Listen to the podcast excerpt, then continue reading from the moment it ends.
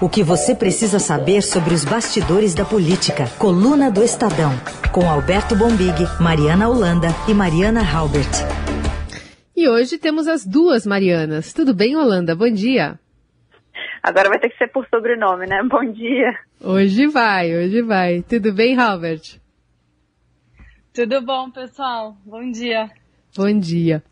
Começar falando sobre esse duro revés aí para o Palácio do Planalto, o ministro Luiz Roberto Barroso, do Supremo Tribunal Federal, determinou que o presidente do Senado, Rodrigo Pacheco, instaure a CPI da Covid, que mire ações e omissões do governo Bolsonaro no combate à pandemia. Essa decisão atende a um pedido dos senadores Alessandro Vieira e Jorge Cajuru ao contestar a inércia de Pacheco, que segurou ali por 63 dias o requerimento pelo início da investigação. A abertura de uma CPI pode levar à convocação de autoridades para prestar depoimentos, quebra de sigilo telefônico, bancário, de alvos das investigações e indiciamento de culpados e encaminhamento para o Ministério Público, inclusive de pedido de abertura de inquérito. O presidente do Senado, ontem, Rodrigo Pacheco, já se pronunciou sobre essa decisão, afirmou que vai cumprir a ordem, mas não sem criticar a decisão de Barroso. Eu considero que CPI de pandemia neste momento, nessa quadra histórica do Brasil, com a gravidade da pandemia que nos exige união, vai ser um ponto fora da curva. E para além de um ponto fora da curva, pode ser o coroamento do insucesso nacional do enfrentamento à pandemia, é uma decisão equivocada e que invoca precedentes absolutamente inadequados para o momento do país. Começar com a Holanda, é, tem essa retórica né, que está tá sendo usada por defensores do governo de que isso vai embolar mais o meio de campo, vai ficar mais difícil de um trabalho proativo por parte dos parlamentares. É, é mais ou menos nessa linha que joga o Rodrigo Pacheco agora, né? É, na verdade, Carol, não é nem só o governo que joga um pouco nessa. Tem muito é, parlamentar, inclusive parlamentares que até apoiam o governo ou que criticam muito a atuação do governo na pandemia. Eu escutei de um líder antigo do Senado é, uma comparação que eu achei interessante. Ele falou assim: olha, se a gente ficar é, insistindo em CPI da Covid, óbvio que o governo cometeu crimes, isso já está muito claro, notório. Mas se a gente, o nosso medo é que se a gente abrir uma CPI da Covid agora, o governo que já é incompetente nessa área vai ficar completamente ineficiente. Isso é o melhor com 4 mil mortes por dia? É isso que a gente sabe? Essa é um pouco a lógica que mesmo é, líderes que são contrários ao governo tinham me dito já há algumas semanas. Mas a questão é que, mesmo fazendo isso, mesmo com um grande aceno do governo, que foi a troca do Pazuello, que não foi só um aceno, né? Na verdade, ele foi muito pressionado para fazer isso mas o governo esperava que, saindo do Pazuello, eles conseguissem tirar um pouco a pressão do Congresso em cima da situação ruim da pandemia. Mas mesmo com tudo isso, o governo continua com muita dificuldade no combate à pandemia, né? A gente vai ter um abril é, com muita dificuldade de doses de vacinas, porque está tendo uma demanda mundial e a gente poderia ter se programado melhor para isso, né? A gente sabe que a gente perdeu muita oportunidade. Bom, esse é um pouco o argumento é, do Pacheco e de líderes do Congresso que não são defensores do governo, inclusive, mas é, outros defensores, por outro lado, os defensores do governo falam uma coisa interessante. Eles falam assim: olha, a gente já está mais de dois meses com as assinaturas, o que já deveria ter sido instalado, inclusive a assinatura do Major Olímpio, que morreu de Covid no mês passado. É, e, na verdade, a gente precisa instalar isso porque outras instâncias também não estão funcionando. Vamos lembrar que a PGR deveria ter uma atuação muito mais forte é, de, de, investigação do governo, né? E o procurador Augusto Aras, que busca uma vaga no Supremo, ele tem sido criticado, inclusive, pelos pares dele por uma atuação menos combativa, digamos, né?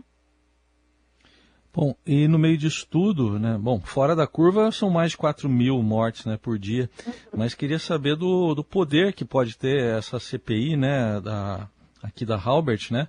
Para ela falar para a gente, porque pode pedir quebra de sigilo, pode ter acesso a conversa. A gente sabe, né? Um monte de coisa que dá para fazer uma CPI quando eles querem, né, Robert?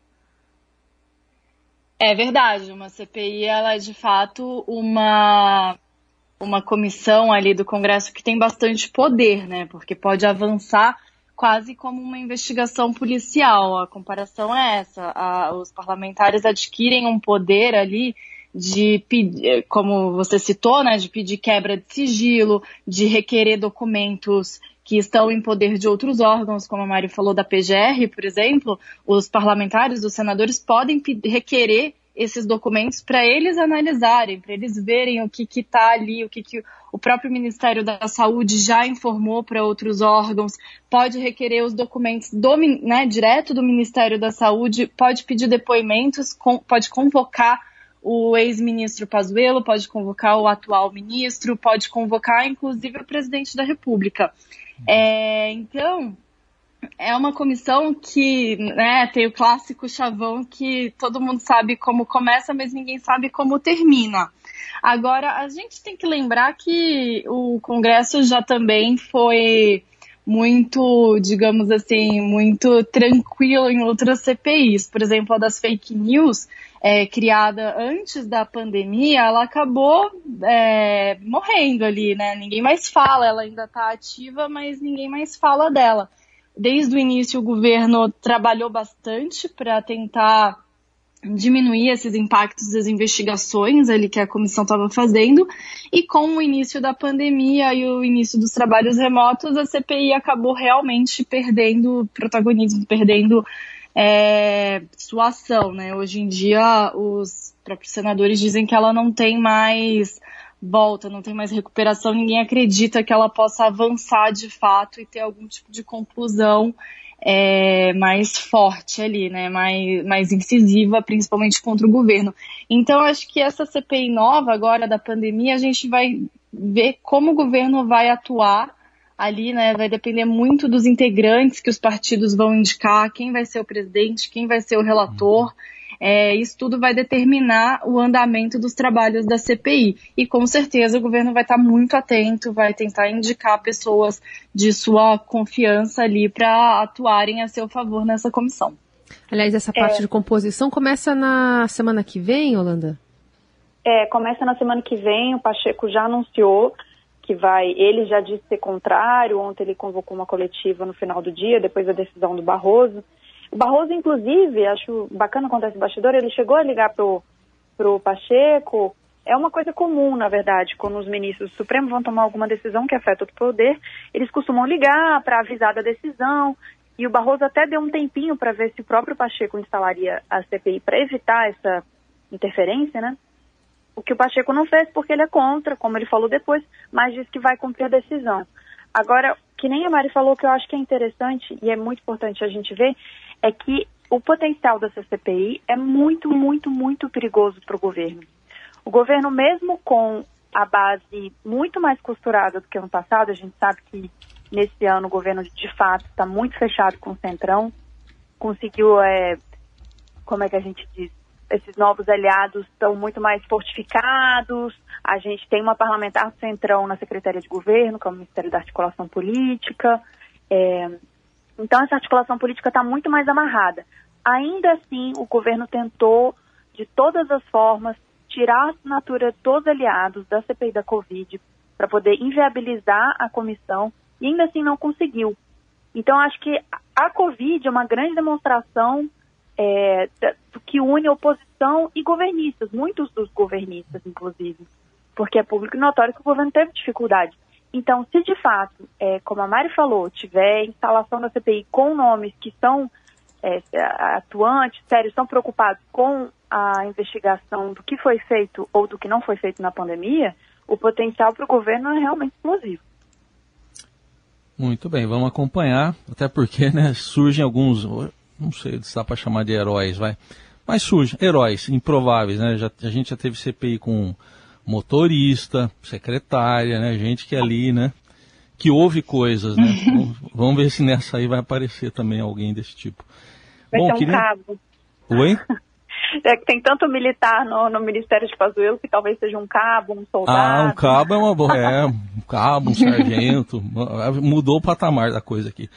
Bom, é, mudou a patente. Queria falar um pouco também sobre um destaque que a coluna do Estadão está trazendo hoje na, na, versão impressa, também na, na online, porque a gente está vivendo aí uma escassez de, de vacinas e tá já com previsão dessa escassez continuar agora em abril. Tem o temor de governadores da, com a falta de doses para segunda aplicação e governadores do Nordeste, é o que destaca hoje a coluna, já enviaram um ofício ao Ministério da Saúde pedindo mudança na recomendação, porque a ideia deles é que as próximas remessas sejam usadas na segunda etapa da vacinação. Então, março já teve um volume maior de vacinas, a maioria foi aplicada na primeira dose, então a gente já teve o caso agora da Coronavac, é, que precisa ser aplicada em 28 dias e está sem insumo, só deve receber agora no dia 20 de abril. E se a pessoa não receber a segunda dose, vale, é, perde a validade a primeira. Queria come começar aqui pela Halbert, né? Como é que está essa carta aí dos governadores para uh, o Ministério da Saúde em relação a essa preocupação com a falta de vacina? É, mais uma iniciativa que deveria ser feita, né, deveria vir do Ministério da Saúde, na verdade vem em sentido contrário vem dos governadores esse pedido, né? É, como você já explicou um pouquinho, os governadores estão muito preocupados, porque a, os números, as informações que o Ministério passa regularmente sobre as quantidades de vacinas que vão ser enviadas para os estados, eles têm mudado a todo momento, né? É, então os governadores ficam um pouco inseguros sem saber quantas doses eles vão receber. E diante dessas notícias, é, como por exemplo a dificuldade do Butantan de continuar a, na, na fabricação de insumos, né, por causa dessa falta desse ingrediente básico que tem que vir da China, eles estão com medo de chegar em um momento em que não se tenha mais doses e se chegue justamente nessa fase de aplicar a segunda dose em quem já recebeu a primeira. E o risco é muito grande de se perder a imunização dessas pessoas, né? Porque não vai adiantar nada elas terem tomado a primeira dose se não conseguirem tomar a segunda no prazo correto. Então, eles enviaram essa carta para o Ministério da Saúde pedindo para o Ministério alterar a, a informação que foi passada para os estados e para os municípios. Inicialmente, o Ministério disse que os municípios poderiam aplicar todas as doses que eles estão recebendo é, como primeira dose da vacinação, né? E agora, diante dessa, dessa preocupação, eles estão pedindo para que o Ministério altere essa recomendação e passe a dizer que as doses que hoje estão em poder dos municípios e as próximas remessas que devem chegar nos próximos dias sejam é, guardados, né, garantidos para a aplicação dessas segundas doses. Então, é mais uma iniciativa dos governadores que apelam para o Ministério. Eles mostram, acabam mostrando esse cenário para o Ministério ao invés de ser o, o, caminho contrário, né? O Ministério que deveria já estar tá monitorando e já saber é, em que momento ele deveria alterar essa recomendação. Bom, a gente vai ficar de olho no que vai se posicionar, né? Afinal de contas, a grande força que está, às vezes, movendo né, o Ministério é, tem sido governadores, né, reunião de prefeitos, de, de, secretários municipais de saúde, de secretários estaduais de saúde, que estão ali sempre pressionando e tentando fazer até via independente conversas com órgãos internacionais, né, com as próprias uhum. farmacêuticas, para viabilizar alguma melhora nesse combate à pandemia diante da inação do, do governo federal.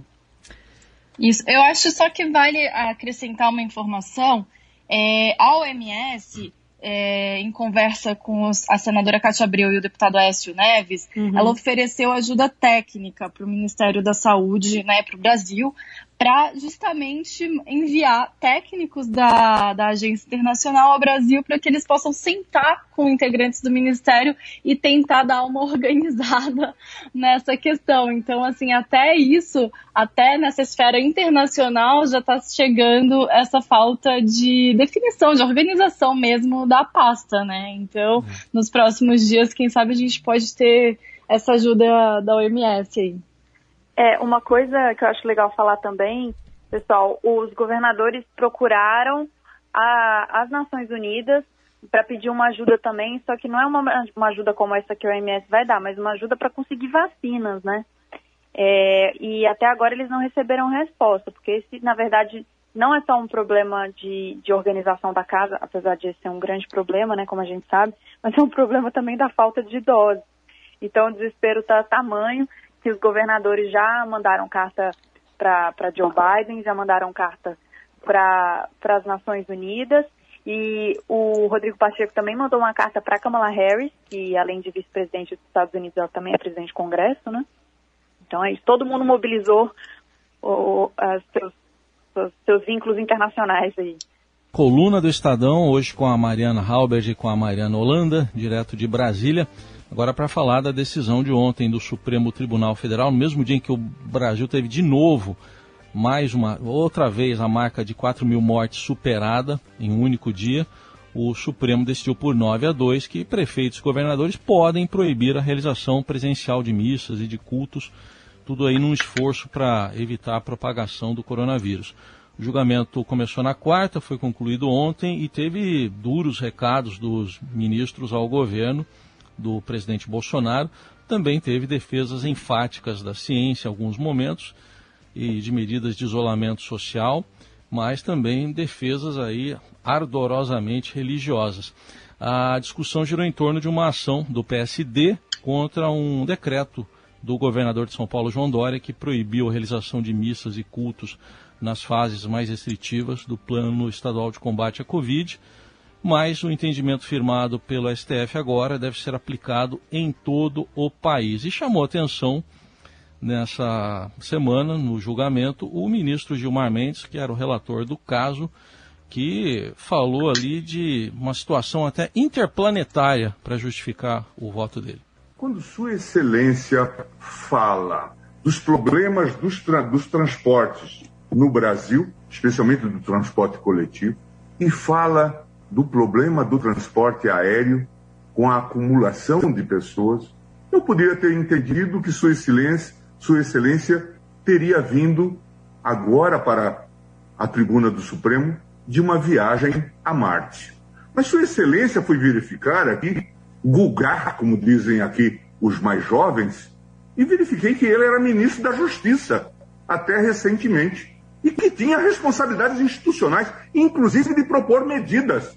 A União cabe legislar, diz o artigo 22, sobre diretrizes da Política Nacional de Transportes. Bom, o Sua Excelência, Holanda, que ele se referiu é André Mendonça, que foi ministro da Justiça e voltou a ser advogado-geral da União. Segundo o Google. Isso, é importante ressaltar. é, é complicado. A gente viu aí o André Mendonça e o Augusto Aras é, disputando para ver quem defendia mais o entendimento do, do presidente Jair Bolsonaro, né, que o presidente também apoia, de, de abertura de igrejas durante essa pandemia. É, o que eu acho interessante é o pano de fundo, que eu acho legal a gente falar sobre isso, porque agora em junho, se não me engano é junho, julho, junho, tem a abertura de uma, mais uma vaga para o presidente indicar no STF, que o Marco Aurélio, o ministro Marco Aurélio, vai se aposentar. E os dois, é, tanto Augusto Aras contra o Vossa Excelência André Mendonça, eles disputam essa vaga no Supremo, né? Então ficou muito claro, tanto para ministros do Supremo quanto parlamentares, é, a forma como os dois estavam é, tecendo seus argumentos para talvez cavar uma vaga ali no Supremo. Nem todo mundo gostou da forma como eles é, se colocaram. Inclusive o ministro Gilmar Mendes foi claro quando disse que ele estava em Marte, né? Não, completamente. É, foi uma, uma fala bastante incisiva, demonstra esse acirramento. Já é segundo acirramento entre Gilmar Mendes e o, e o aliás, entre Cássio Nunes Marques, né, mas você está falando do, do, PGR, mas de qualquer forma fica essa, essa máxima do, do julgamento que tomou conta da semana, e essa disputa, acho que está escancarada mesmo, né, pela essa vaga do ministro Mar, uh, Marco Aurélio Melo. Ele deve sair em junho, né? E até lá, acho que muitas decisões podem ser contaminadas, não?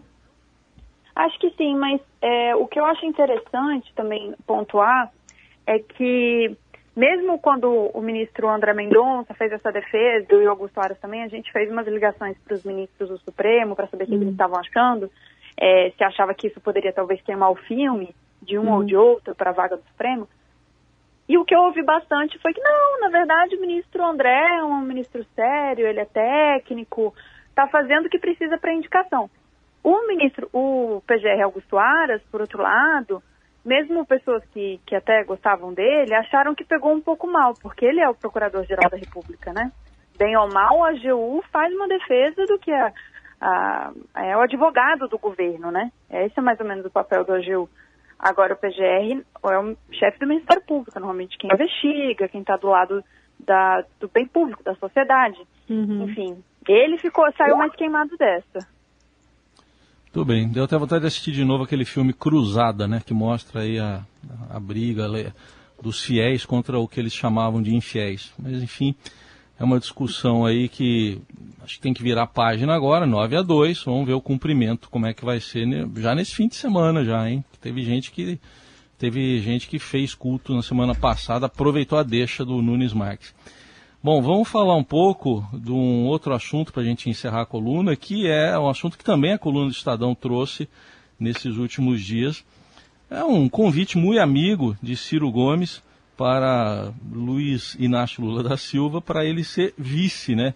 O Ciro pregou uma aliança para impedir a reeleição de Jair Bolsonaro e Ciro, que é do PDT, defendeu que Lula, ex-presidente, tenha generosidade de não disputar a eleição é, no ano que vem. Sugeriu até para Lula uma inspiração no exemplo de Cristina Kirchner, que foi eleita vice-presidente da Argentina, não quis ser cabeça de chapa lá e o Alberto Fernandes é o presidente. Vamos ouvir a sugestão e cutucada de Ciro Gomes. A gente devia pedir generosidade a quem já teve a oportunidade, como Lula, que é um grande líder da história brasileira, mas a gente devia pedir a ele que se compenetrasse não é, e que não imitasse o exemplo desastrado não é, do Maduro na Venezuela ou o exemplo desastrado do Evo Morales na Bolívia. E que olhasse o que a Cristina Kirchner fez na, na Argentina em que, tendo a força grande, deu um passo para trás e ajudou a Argentina a se reconciliar. Derrotar o Bolsonaro é muito importante, não por ódio a ele, mas derrotar o desastre que ele está produzindo na saúde, na, na, economia, na relação internacional que o Brasil está desmoralizado.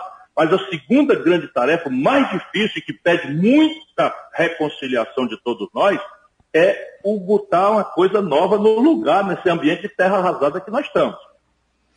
Muito bem. E, Yolanda, como é que repercutiu isso tudo é, no PT, como uma sinalização para o centro também? Como é que repercutiu essa fala do Ciro?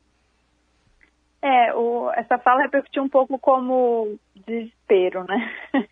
É, a tentativa do. Acho que isso ficou muito claro, uma tentativa do Ciro de tentar se reaproximar e falar assim: Lula, por favor, seja vice, Lula, por favor, porque quem é quem disputa esse espaço do centro, ou seja, centro-esquerda, que é o caso do Ciro, sabe que ano que vem ficou muito complicado, né? Com a volta do Lula para o cenário eleitoral, hoje o que a gente tem é um cenário extremamente polarizado e com o centro exprimido entre o Lula e o Bolsonaro, hein? entre o antipetismo e o antibolsonarismo um pouco, né? Então, é, o que o Ciro tenta é um pouco colar nessa, nessa onda do, do, do Lula, que assim, na Argentina deu muito certo, né? Cristina Kirchner fez um movimento para entrar como vice é, e, e, e, conseguiu ganhar as eleições. A Mari também, Mari, Halbert, a minha colega também tem uma apuração um pouquinho sobre isso aí. Diga aí, Halbert.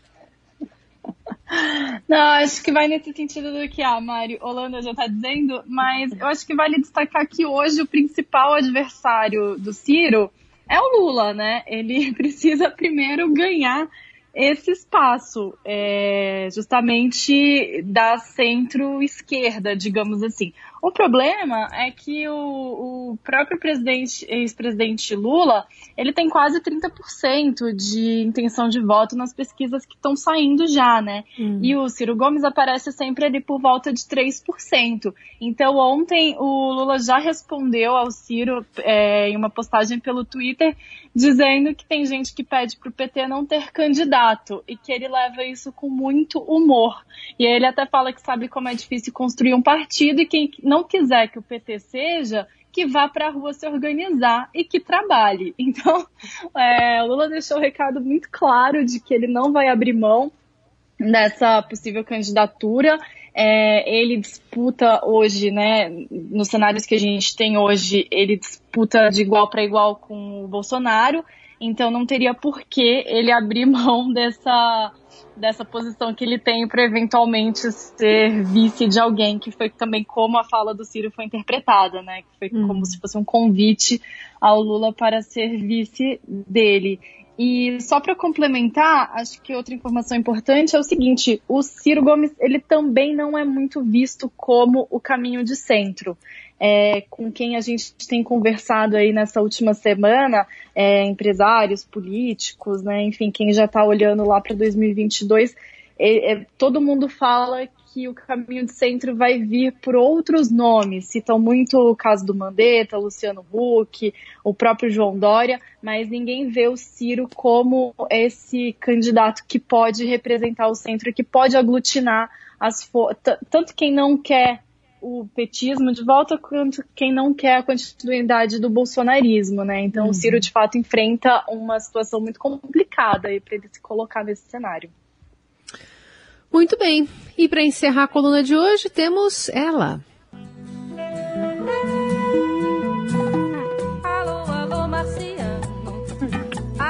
Que é quase de outro planeta, mas canta Alô Alô Marciano para fazer uma menção aqui, né? Costurar com a fala do ministro Gilmar Mendes dessa semana sobre esse pleito né, de se abrir igreja, realizar cultos no meio do pico da pandemia registrar a letra de Rita Lee Roberto Carvalho e agora com o um dedinho de Gilmar Mendes.